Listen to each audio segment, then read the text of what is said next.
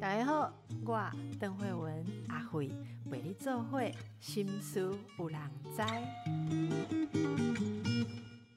大家好，今日的来宾吼，拄则甲我讲，诶，咱这讲台语的吼，我讲对，但是有当时啊台语吼，咱来讲会好势，若讲袂好势，听种朋友讲 阿慧的台语听着神神吼，但是我嘛是真努力吼，我们知道我们的成长过程啦吼，诶，台语拢是伫厝内才有讲诶，伫学校伫学习的时阵讲实在吼，啊概念。讨论哦，是较汉那听就用台语来讲啦，吼，所以慢慢你会多吼，想要拾回我们这个母语，也是有经过一种努力，哎，所以感谢听众朋友大家恁来吼，啊有鼓励，我嘛真感谢。今日来讲一件最重要的代志，大家都觉得男女已经平等了吗？我们每次出去演讲的时候啊，尤其特别跟年轻的女孩要讲这个呃性别平等的时候。我有当时啊，感觉查囡仔拢敢讲啊，恁这阿姨卖个讲这过去的代志哈，所以我说真的，我个人的过程，我有一点觉得说，好像是不是这些东西他们现在不在乎了？结果我看到一本书，这就是日本的上野千鹤子教授。好，那他我我是他的粉丝啊，他每次讲话我都觉得很发人深省，也给我成长过程很多的启发。他是一个常年在做性别研究跟女性运动，也很嗯。应该说很认真的看待、反省自己的人。最近他有一本书啊，一个著作，我们可以诶看得到了，叫做《你想活出怎样的人生》。这是东大哦，他是东大的教授，东京大学的教授，东大教授写给女孩与女人的性别入门读本。这本书里面每一篇哦，看了都会有点震撼。今天请到的是我们的好朋友，我们的陈淑婷作家陈淑婷，她也是台湾生育改革行动联盟的理事长。淑婷你好，好，邓医师好，各位听众朋友大家好。淑婷被感染工也要讲台语的哈，我厝的是讲应该讲台语，啊不过哦哦，可是那是要讲种安尼车。车来对共诶代志，我就没有把握了，因为我觉得还是要好好的传达一下这本书写了什么好东西，这样子。没关系，我们一起努力的哈。阿里毛在教伊那讲台语的是啊。问到是讲台语，因为我们家是半自学哦，一半时间在家里，一半时间在学校。啊，那些厝诶，我讲讲讲台语。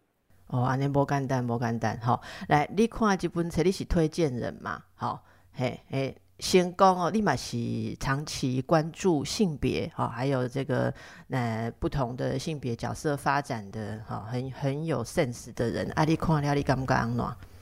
其实我看来时候嘛是刚刚就感动诶，因为那个东大教授一开始我其实真的没有把他跟那个。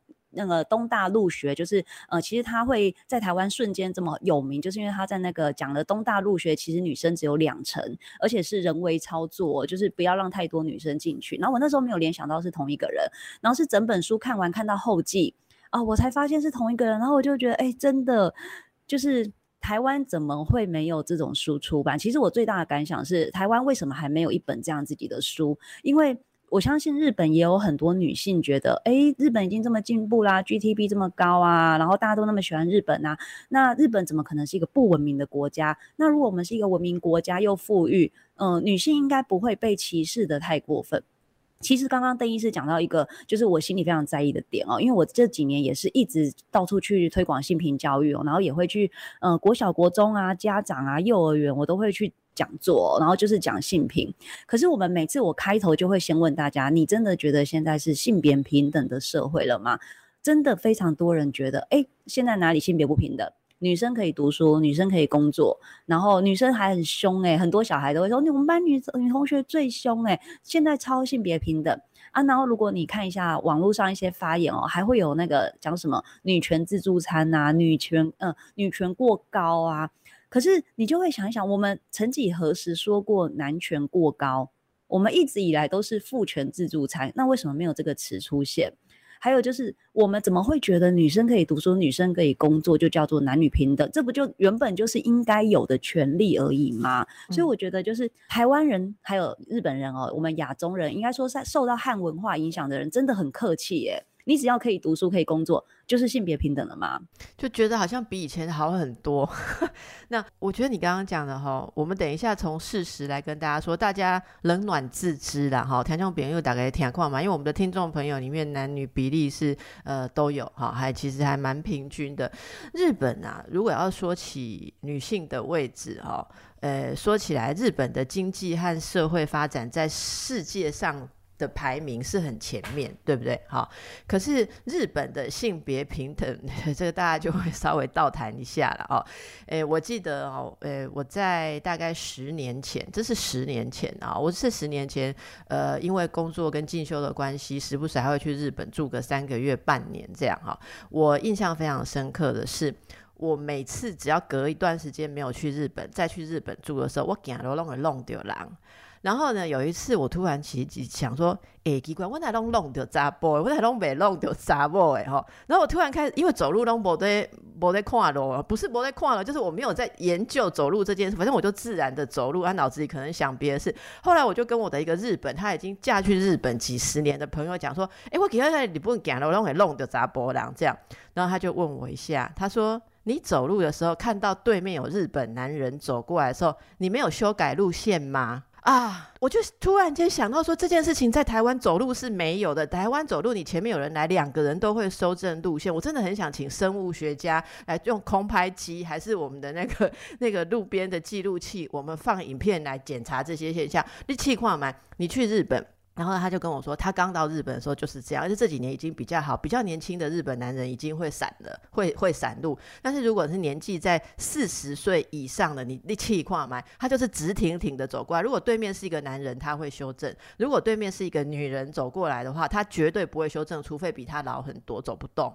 好，那我就后来真的注意到这件事。前面的男人看到我的时候，他就装作没有看到样子，他是他是目中无人，直直走。我一定要修正。有一次我故意不给他修正，走到那个呃快要到便利商店的时候，我们两个人都要转进去便利商店。好，那我是走的比较快一点，所以我是先转，结果他就非常不悦的一步抢到我前面，结果我们两个在便利商店讨钱修容哎。那我我真的我真的很惊讶，我回来跟我朋友讨论，我说好吧，日本的这个包括是呃日本女人对待男丈夫好的那种状态种种的啦，还有讲话的时候，诶，有很多性别上的传统哈。那到底日本在性别这件事上呈现什么样的特殊状况？哈，它并不是只有落后。坦白讲，它前卫的地方非常前卫，可是那不是一个平均的现象。我们如果看一下，有一个数据是二零二零年全球一百五十三个国家，日本的性别差距指数排行一百二十一位。日本的经济跟社会发展绝对不会排一百二十一位啦，反映男女社会是社会上男女地位是不平等的哈。那这个是我个人非社会学家的观察哈，听众朋友也不要挑剔说这是我个人观察，因为阿辉哈谁料他丑陋他卖，所以你不能砸波龙对我他丑陋不搞他牛肉哈，这个可能个人呐，我本来就说这是一个个人分享。那舒婷，你觉得这个现象如何呢？我觉得就是呃，其实像日本、韩国都有类似的状况，大家就觉得，哎，像我们现在讲到韩国，大家还是会很印象，觉得说，哎，好像日韩都比台湾倒退，可是其实。不是他们真的倒退哦，是因为他们停在原地，就是大概三四十年前的原地。但是台湾确实是有在前进的，虽然前进的速度呃没有像欧美那么快，但是我们是有在前进的。可是呃像日本、韩国他们是停下来的，所以你就会觉得，哎，他女性政治家没有增加，他就是维持过去的那个人数就很少这样子。然后女学生的升学率的，因为他们都有读书，但他们可能是读嗯短大或是。呃，大学毕业，然后不是那么好的大学哦。可是如果是好的大学，他们还是希望说，哎，是男孩子去读。然后像大家最印象深刻的，应该就是他们的夫妻要同性。哦，就是他们这个一直要改，然后呃，也有明星主动的去做出一些选择，就是觉得说，哎，我也可以跟太太的姓啊，如果真的要同姓，可是那都是非常非常少数，然后还会被一直放大来讲哦。可是台湾这点当然是我们有在二零零七年哦有做呃民法上的修正，所以我们现在从母姓是可以约定的，但是其实还是很少，我记得那个人数真的是非常之少。舒婷，我有看过数据啦，九成还是重复性的。对啊，像我，我就是我女儿从母姓哦，啊我们每次写单子的时候，都会被人家觉得我是一个离婚女性。就所以他确实他在台湾也还是一个例外，那在日本就是例外中的例外，所以你就会知道说，呃，为什么像这样的书日本会出？其实韩国这几年的女性书籍也非常的多，而且写的都非常好。我真的劝大家一定要去读呃日本、韩国的一些女性书籍哦，然后你就会知道说，真的那个就是有一种反弹，呃，到底谷的反弹，就是他们也很生气，然后他们真的觉得要出一些书，让社会上的女性知道说，哎，你真的没有过得很好，你在一个极度歧视的社会。那我自己是觉得，因为台湾还没有到这种谷底的阶段，所以我们才会这种书有一种写不出来。因为我相信，如果有人写，他很快就会被受到刚刚那个攻击。台湾哪有性别不平等？台湾很好了啦，你不要在鸡蛋里挑骨头。所以我觉得台湾有台湾的难处，那日韩有日韩的难处。我们来看一下这件事好不好？就是刚才你说到的那个很有名的哈，然后在台湾很多人分享是二零一九年。好，二零一九年是这个上野千鹤子呃发表那个演讲，他其实他是日本东京大学的名誉教授啊，知名作家，也是一般认为说是呃女性成长运动者哈。他在东大的开学典礼，他向新生致辞，他开头就说，前一年二零一八年东京医科大学。入学考试有一个不公正的丑闻，好，校方为了压低女学生的录取率啊，长期都有透过人为的手法来操纵分数，使这些医学院哈医科的女考生落榜，好，就是分数有被用不公平的方式去改变。那消息曝光之后，舆论哗然了哈，可是舆论哗然到底是？哗然跟惊讶不是等号了哈，坦白讲，很多人觉得并不惊讶。在这样的歧视跟不公平的环境下，是日本女学生哈自身的现实。而且医科是在日本是有一个指标的代表了哈，也也许也许在其他的科目不晓得怎么样，也许呃这个在职业上哈，它长期来讲，大家会想象有一些职业好像比较容许女人来做，有些职业就觉得很很不信任女人来做，那那些。学校可能就会有这样子的操纵，那呃这种状况，你觉得在台湾如何？我自己是，其实我还蛮有信心的，至少台湾的医科，在我自己的呃亲身的经历里面，我我觉得应该不会去压低女医生、女学生的录取率。那其他学校，我我觉得也不会。你觉得这点台湾的孩子会会面临吗？我觉得这确实是台湾孩子比较幸运的一点哦。其实也是可以，呃，你你如果你用一些比较老旧的思想，就可以理解为什么日本会这样想，因为他们可能觉得我用了非常大的资源投入在呃东大、医大的学生，可是你们可能接下来都会当家庭主妇，因为以日本的一个呃职场生活来讲哦，其实很多女生就是当兼成为兼职或者是当家庭主妇。那台湾。有一个不一样的点是，台湾的女性劳动率非常高，我记得是亚洲最高吧，已经超过九成哦。就是几乎，如果你大学毕业后，如你不是继续的求学，其实你就是会进入职场。那当然，偶尔会有可能几个零星的女同学，哎，她真的就是她可能家里是不需要她工作的，她可能有其他想做的事情。那那当然都是例外中的例外。可是我想大家回想一下哦。你身边的女同学其实都在职场，那我们女呃，我们台湾女性大概要离开职场哦，也是生育年纪啦，三十一岁那一年，就是劳动部有做调查，三十一岁那一年会往下滑。那可是呃，日本的女女生比较不一样，他们会比较早就没有办法呃进职场，可能他们一开始就会找个比较简单的兼职，比较简单的行政工作，然后就是呃结婚啊之类，然后结婚后可能也比较不会回去了。那也跟他们的一些。呃，托育上面比较难有托育的服务，这些都有连带的关系哦。就是这个社会有没有希望这个女性呃在职场上被看见，我觉得真的都有差。然后你再往前走一点，你就会发现，所以它就会影响啊。觉得诶，我大学女生要占多少资源，那男生占多少资源？那你再更往前一点，它就又会影响家庭教育。妈妈、爸爸妈妈就会想说，嗯，我这个女儿将来可能是不会工作的，她只要找个好老公就好了。但是台湾的爸妈说真的，现在真的比较好一点了，就是，呃，我相信我们在求学资源上面，呃，我们的性别真的不会影响你的求学资源，这是台湾的孩子真的蛮幸运的一点。对，我觉得这一点我们真的做到了，只是说哦，这也不代表一路 顺遂，就每个有每个地方的问题。我觉得我们现在这边的问题是，那女性。好像看起来可以做所有男人呃可以做的事啊，好像哦哦。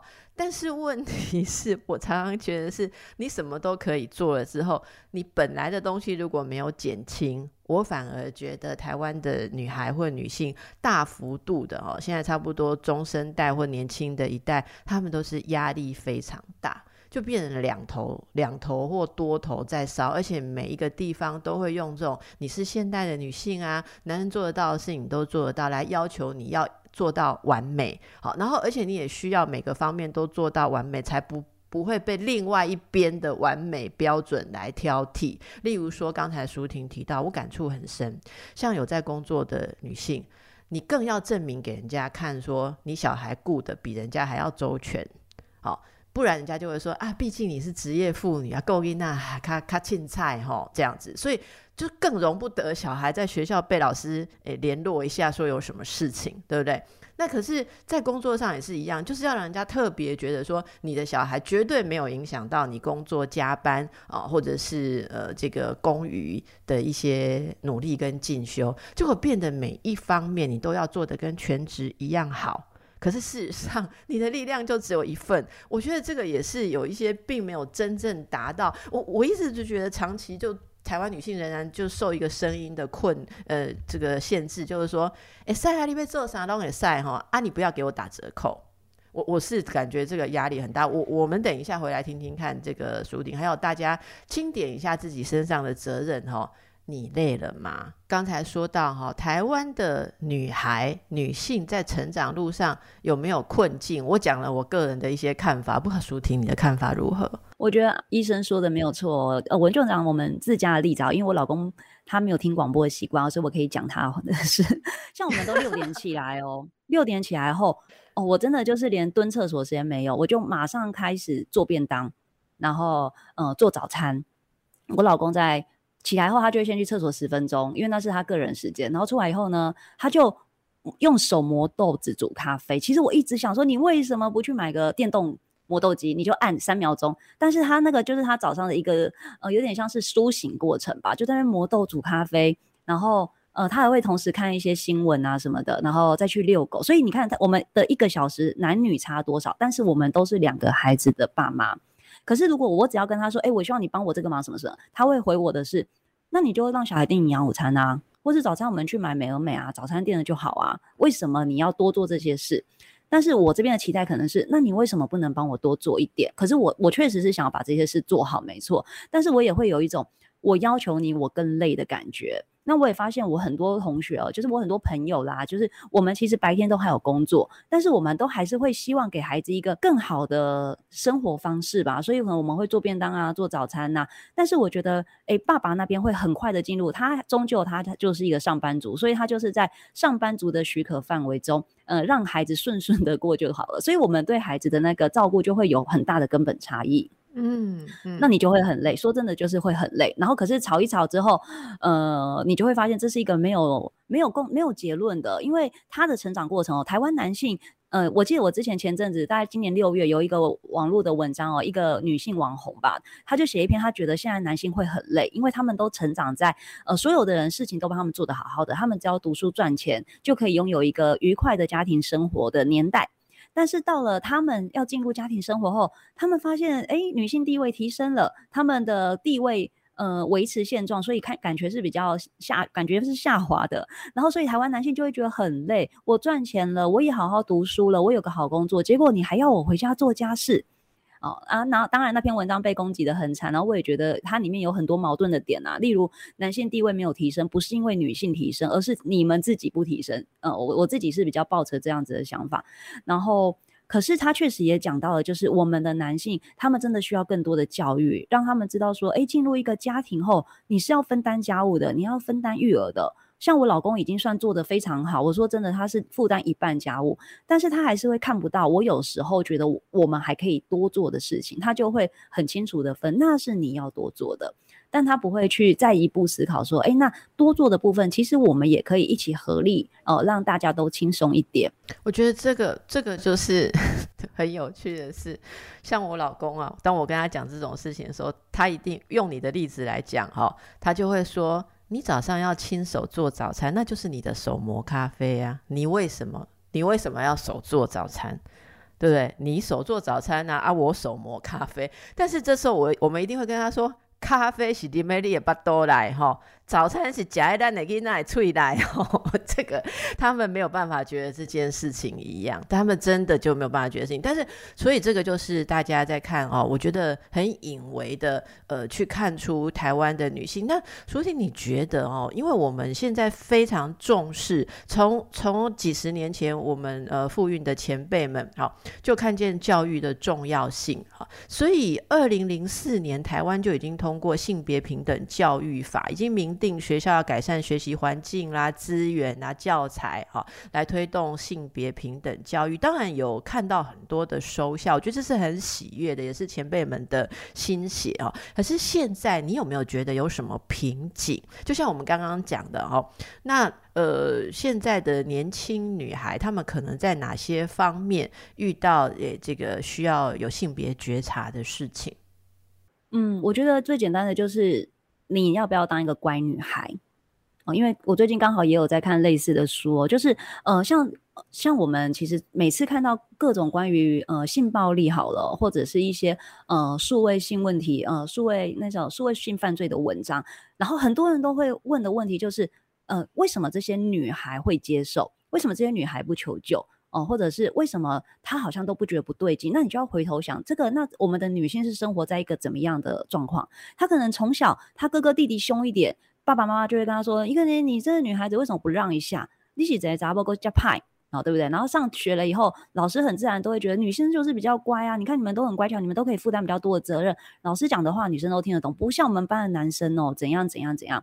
然后进入职场后，他们像我老公的公司，到我一直讲他的料，他就希望他不要听到。我觉得他一定从这一集开始听。对，他就跟我讲，他有一次去开会，他去别间公司开会，他很惊讶发现大家都平起平坐的一个职等哦，女性就是要去倒水给。整个会议室的男性，他当然也会倒水给自己，但是他就是会做那个角色。然后他说，他当下真的是坐立难安，因为他觉得这件事让我知道，他就死定了。所以你就会觉得说，哎，为什么还是有那么多隐而不没隐而隐而不觉的事情？然后女性自己，她一定从小时候，你也会小时候，大家都会觉得很不爽，就是哦，为什么哥哥可以这样？为什么弟弟这样？哦，为什么我小时候要帮我爸刷袜子，我哥不用？然后我小时候也觉得超烦的，为什么我要刷？可是当这件事情你做了一个月、两个月、一年后，你竟然就说服自己，哎，这是一个孝道，那我比较乖，我能够听爸爸妈妈的话，我去刷了，有什么不好呢？我就没有让爸爸自己刷，但我。没有办法再去想说，那为什么哥哥不用？所以我觉得台湾虽然现在就是性平法也实施了这么多年哦，二零零四通过，二零零五实行到现在十七年到现在，但是你的社会里面真的还是有好多小小的矛盾的点。然后我们的孩子他们在很小的时候，他们都可以察觉，因为人其实天生就是追求公平哦。像我小女儿，她才五岁，然后她哥哥九岁，但是她一上桌看到。葡萄少一颗，他已经会算数，一二三四五，他就会大喊：“为什么我比较少？”那阿公嘛、阿妈就会跟他说：“哎呦，妹妹还这么计较，你那么小，你干嘛跟哥哥计较？”可是像我是一定会补给他，因为我我从小就非常知道那种感觉，就是哎，男生有什么，可是我不见得有什么，我要够好运才能跟他一样。舒婷，我我我喜欢你这个例子，我我我我再多说多说几句，就是说发生这种情形的时候，你会补给他，对不对？因为他现在五岁了，好，当然就是只能补给他，让他觉得不管他是男孩女孩，他想得的应得的都是一样，哈。但是你知道大一点之后问题就很大了。我跟你说哦，因为你们现在五岁啊，我的比你大一点，而且我做这个工作，我接触一些哦青少年。我跟你说，后面你要遇到的事情更复杂。后面等到他八九岁了，甚至十岁了，如果外面的人因为男孩女孩，假设说其他的长辈啊亲戚哈，给他的东西少了，你不能补给他而已。你要教他用技巧去拿到他要的，可是这时候旁边人就会用很可怕的眼光看着你说：“你竟然在教一个女孩子争夺，或者是跟别人斗，这实在是太可怕了。”可是如果是男孩子，他们都会教他用自己的力量去抢到东西。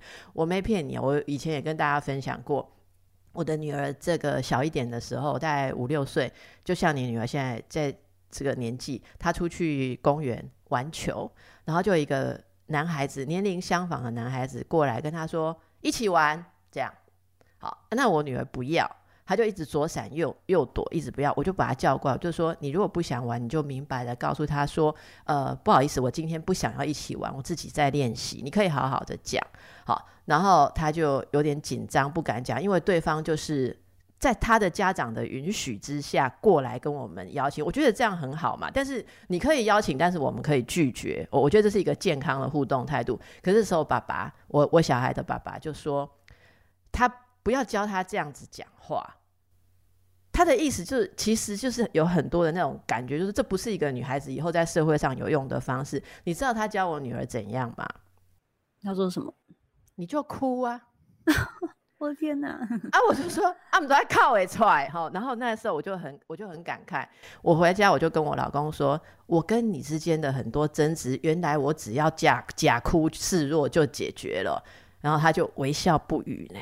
对，Hello，所以我说我这个深入讨论，我这个跟学生在谈这个性别与教养的时候，我就有说到，我们社会现在光是男孩女孩得到的东西要一样，我们都还在还在拼呐。好，你要更细致的是，你要让女孩有那个内心的心理力量，是我可以跟男孩子一样的去怎么说？不要说战斗，好不好？大家现在对战斗会想到战争。我的意思是说，fight for myself，为我自己的权益而大声，或者说而怎么样，那种有一点点力量感的东西，我觉得整个台湾社会还是非常的害怕跟非常的排斥。好，换你讲。哎，这我就其实你意思，你刚刚讲的有个点哦，就是我们都会说这女生怎么那么计较。但为什么你去争取你应该有的东西是计较？可是如果是男生，你就不会觉得他这样，你就会说哦，他很知道他要什么，你就觉得好好烦哦，真的是烦不烦？像我妈妈也是，我妈是阿妈嘛，所以她发零用钱的时候，她当然也是有以年纪来看，她就会给我儿子一百，给我女儿五十。但是我女儿就是一个从小被我们教到，遇到这种事情要。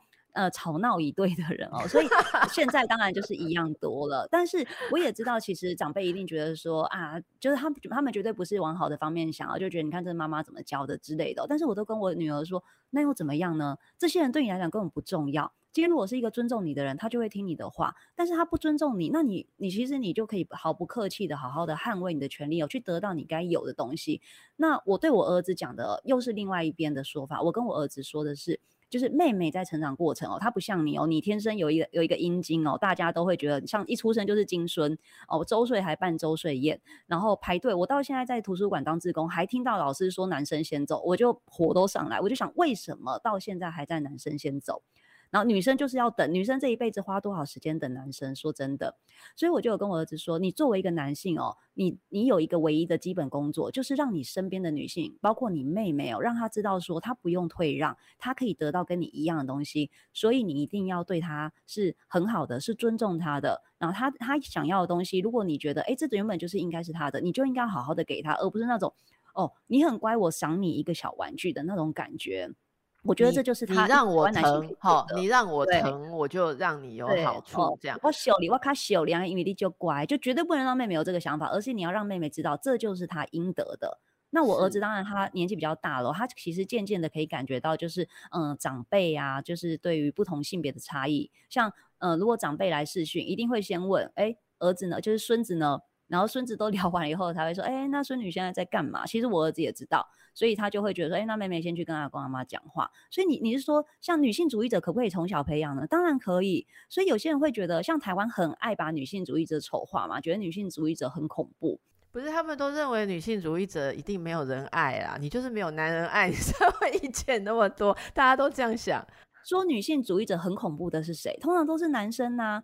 那为什么男生会觉得女性主义者很恐怖？不就是因为女性主义者今天会站出来说，这个世界就是对男性过分的宠爱了，而且是过头了，以至于男性完全没有发现，在职场上的一些不对等，还有在性方面的一些不对等，然后呃，让女性其实一直生活在压迫中，还习以为常。所以女性主义者恐怖一点。我觉得没有问题，甚至我觉得每个女性成长过程，你就是要以成为女性主义者为己任哦。就是人家如果觉得你很恐怖，那更好，这些男人都不会来烦你。我觉得其实更好，比起被说好温柔、好听话，我更希望我的女儿就是被人家说，哎，她就是一个女性主义者。我觉得这个你刚刚讲到的很重要。为什么很多的女学生在这么多的呼吁之下，哦，还是常常会陷入一些性骚扰或是受害？这个跟你你要她在这方面注意，可是平常又要她对别人都要客气，好，然后呃，不能有一些比较积极的。面相、心理面相，这是矛盾的啦。好，所以我觉得这个像淑婷刚刚说的，女女孩子从小你让她对人可以不要一定那么乖巧，她在很多方面才能够比较有自信跟自由度。其实这里边上野千鹤子很多方面都有提到哈，有一个说像性行为一直也都是一个。比较隐晦的东西，所以在这里面也躲藏着很多性别的不平等。例如，我们看到，如果是未婚的女性，她想要避孕，好，那光是在性关系那种私密的互动当中，要你有你敢不敢开口坚持，或者是要求男方要用什么正确的方法？其实很多年轻的女孩，像我辅导的很多呃这个大学或研究所，就是未婚的比较年轻的女孩，她们都会说我不敢讲。好像进到性关系的领域里面，这是一个传统，那女性主义进不去的地方，就是就是非常非常传统，觉得说，呃，在这种关系之下，如果还要有自己的意见，真的是把男生呃吓坏了。在性是不是一个呃女权平等很难进去的地方？呃，对，我觉得有一个很奇妙的点哦，就是我们都会先入为主的这个社会，就是觉得关于性，男性是主导，男性比较懂。不管这个，呃，男性是不是也是初次性行为经验，但他可能我们会假想哦，他可能看了很多 A 片啊，看了什么什么什么，所以他就会知道，哎，我接吻之后要怎么做，怎么解开你的内衣，怎么样，什么姿势，什么有的没的。女性如果现在很主动跟他说，哎，我现在想要怎么样，我想要我我想要关灯，我想要开灯，哦，我想要先怎样，我想要先怎样，就会被人家觉得你是不是很有经验。你是不是很随便？你是不是很懂？你性知识为什么这么丰富？所以很多女性虽然不是初次性行为，但她都会假装的很笨拙，然后就会呃，其实我们之前就讲，很多女性还会假装高潮啊之类的。然后她也觉得很难跟男性要求说，我希望你戴保险套，因为不只是避孕，它也可以避免呃性病。可是今天。呃，男生就会想哦，你这样的意思是我我有性病吗？你觉得我不止一个那个性对象吗？之类，可是没有啊，这就是一个很基本的保护。但是如果今天男性他自己主动的戴保险套，哦，就会被夸奖说哇，是一个很负责任的男生，他知道自己要什么啊，知道怎么样保护自己啊，而且这个保护自己是在说，以免女生自己怀孕后哦，就来要求一些什么，所以呃，男性这样保护自己，可是你你就会发现。呃，为什么这个差距会这么的大？那就是我们还是觉得性是一个很隐晦的，而且它性是一个可以伤害女性的。然后，呃，女性因为因为这个性，她可能借此得到一些东西，例如说，呃，得到我嫁入你家的机会，得到你家财产的机会，得到怎么样的东西？所以性就会变成一个真的是在男女关系里面一个非常奇妙的位置。有人觉得女生要利用性得到什么，也有人觉得我可以用性伤害女性。那最简单的来讲，就是性别不平等啊，要不然的话，为什么不是？呃，女生怀孕其实男性想要得到什么，或者是，诶，我为什么不是用性去伤害男性？那就是因为性别不平等，非常的基础。对，所以从这个角度，大家都可以去想想，我们也可以看看这本书。我觉得上野千鹤子他写东西是非常冷静，然后温和的哈。他并不是说，呃，大家看了你会觉得，嗯，好像他就是想要挑起一些。嗯，对立，我这这是我很推荐他的东西，是因为我们可以好好的想想有哪些地方其实是平常没有觉察的哦。好，我们让大家再休息一下。今天我们和陈淑婷啊，这个作家，还有台湾生育改革行动联盟理事长，在谈的是上野千鹤子的书，呃，这本书叫做《你想活出怎样的人生》。东大教授写给女孩与女人的性别入门读本，其实，在我们的社会很多方面，台湾是可以很骄傲的啊。对于性别的一些开放、一些进步，但也有一些地方隐藏在已经开放的这些表面之下，让我们更难觉察。例如，比较年轻的女孩，我想提出几个很日常的现象啊，跟舒婷来讨论。我们有没有注意到现在的女孩对打扮？好像是花更多的时间。我我有这个疑问，是因为我发现啊，我这个诶，应该说学生了哈，学生的学生，反正很小，大学生啊，他匆匆忙忙的来上课。好，那那我的学生是他的老师啊，哈，那这个学老师就说你怎么诶今天匆匆忙忙来有点赶这样，他说哦不好意思，因为今天不知道怎样假睫毛一直戴不好。所以那个孩子说，他花了快要四十分钟才把他的妆化好，好，然后出来就已经变成捷运人很多的时间，所以他就错过了好多班，挤不上去，啊，最后就有一点点迟到这样。啊，那等到开始上课的时候要报告，你会发现说，其实他对他的报告非常的不熟悉，于是老师就语重心长的讲了一段话，说早上四十分钟如果不要化这个妆，把你的 slide 顺过一遍。是不是会有不一样？然后这个女学生就非常的生气。好，他觉得老师对他的化妆有意见，是性别歧视。好，完毕。好，那这个我的学生 来跟我讲，我的学生是女性，他就来跟我讲说，现在他常常觉得跟年轻女孩讲话，他自己都很混淆了。哈，到底怎样才是尊重，怎样才是不尊重？我说，基本上你只要骂他就是不尊重嘛。好，这个是我们基本可以熟悉。只是我说你提出来问题，我在很多演讲里面跟年轻女孩讲的时候，我都是询问他们的意见，因为我对这。这一点我已经。不像以前那么确定了，因为现在很多的说法，我们说从第三波的女性主义之后，这件事情就一直都是一个争论点。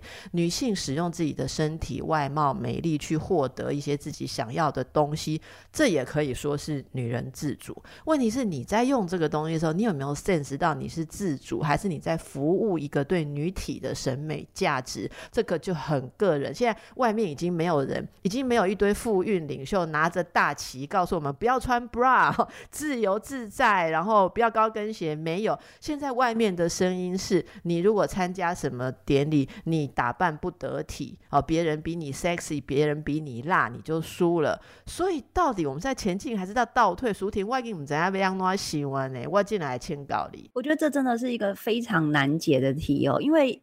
呃，台湾女性现在最确实就是这十年来，我觉得跟我，因为我大概是二十年前大学毕业，然后我在二十年前在大学，我确实是一个呃非常沉迷于化妆的人哦，我也确实 真的是化着浓妆去上学，但那时候，呃，我觉得我那时候是渐渐在走一条自己的路，就是。我们班那个时候，那个二十年前的台湾男性其实很讨厌女性化妆，尤其是浓妆。但是我那时候有一种是化的会被笑，他们喜欢清新的，日本清新的。对对对对。然后所以那时候对于像我这样子化浓妆的女性，他们反而会觉得就是不好看、很丑，为什么要这样子很三八、很刻意？可是我那时候有一种，我为自己化妆，我希望我的外表看起来像怎么样。那你再看这呃十年来比较受到韩国文化影响，就是妆会比较浓，妆感很重。那你说男生真的喜欢吗？呃，男生一定会说我不希望我的女朋友妆感这么重，这么浓的妆。但是他们也会看到。可是男生就是觉得那样女生是漂亮的，不管是网红啊，呃，在一些呃综艺节目啊、韩综啊，或者是韩剧里面，他们就是会觉得那样子是美的。那女生也会觉得，哦，大家都觉得那样是美的，我也觉得确实赏心悦目，我就往那边去走。所以确实就像医生你说的，女生都会，现在女性都会说，我是为自己画，我是为自己穿。像现在很流行中空装嘛，就是露腰的，我是为我自己这样穿。所以不管我的身材美丑，呃，身材怎么样，胖瘦，我都可以这样穿。那我觉得这是很好。好的，我也完全鼓励这个方向。可是，就像您提醒的，你也要想一想，这个审美观是怎么样的社会文化塑造出来的。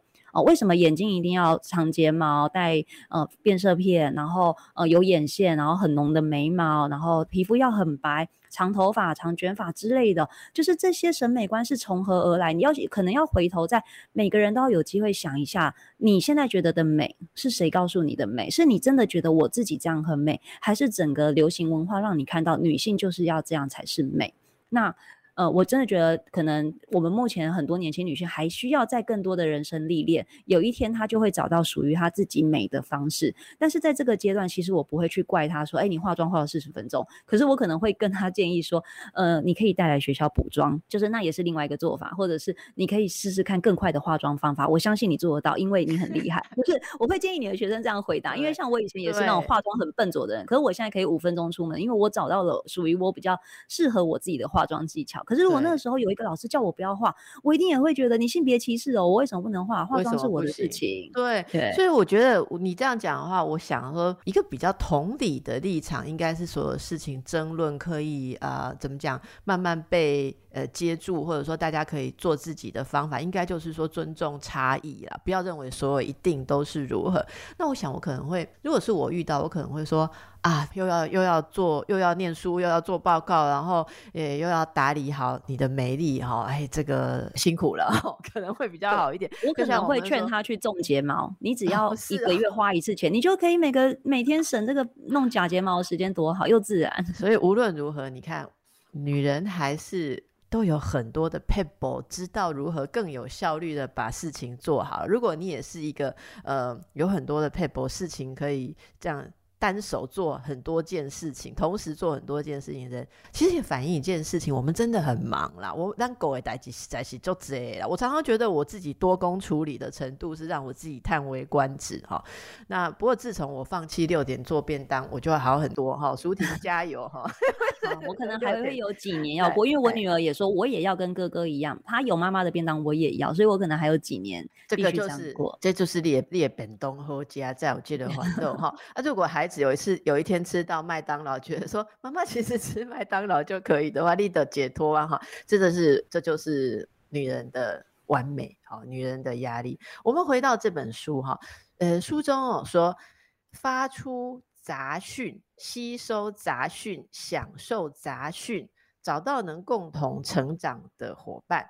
这个上野千鹤子教授以这个来鼓舞啊，提到我们一定要相信，我们拥有觉得不对劲的权利，觉得这个生活不对劲，外界不对劲，大家的想法不对劲，我们可以容许自己想一下为什么不对劲，而且不分性别，每个人都可以在不伤害别人的前提下，自由选择，过得自由自在哦。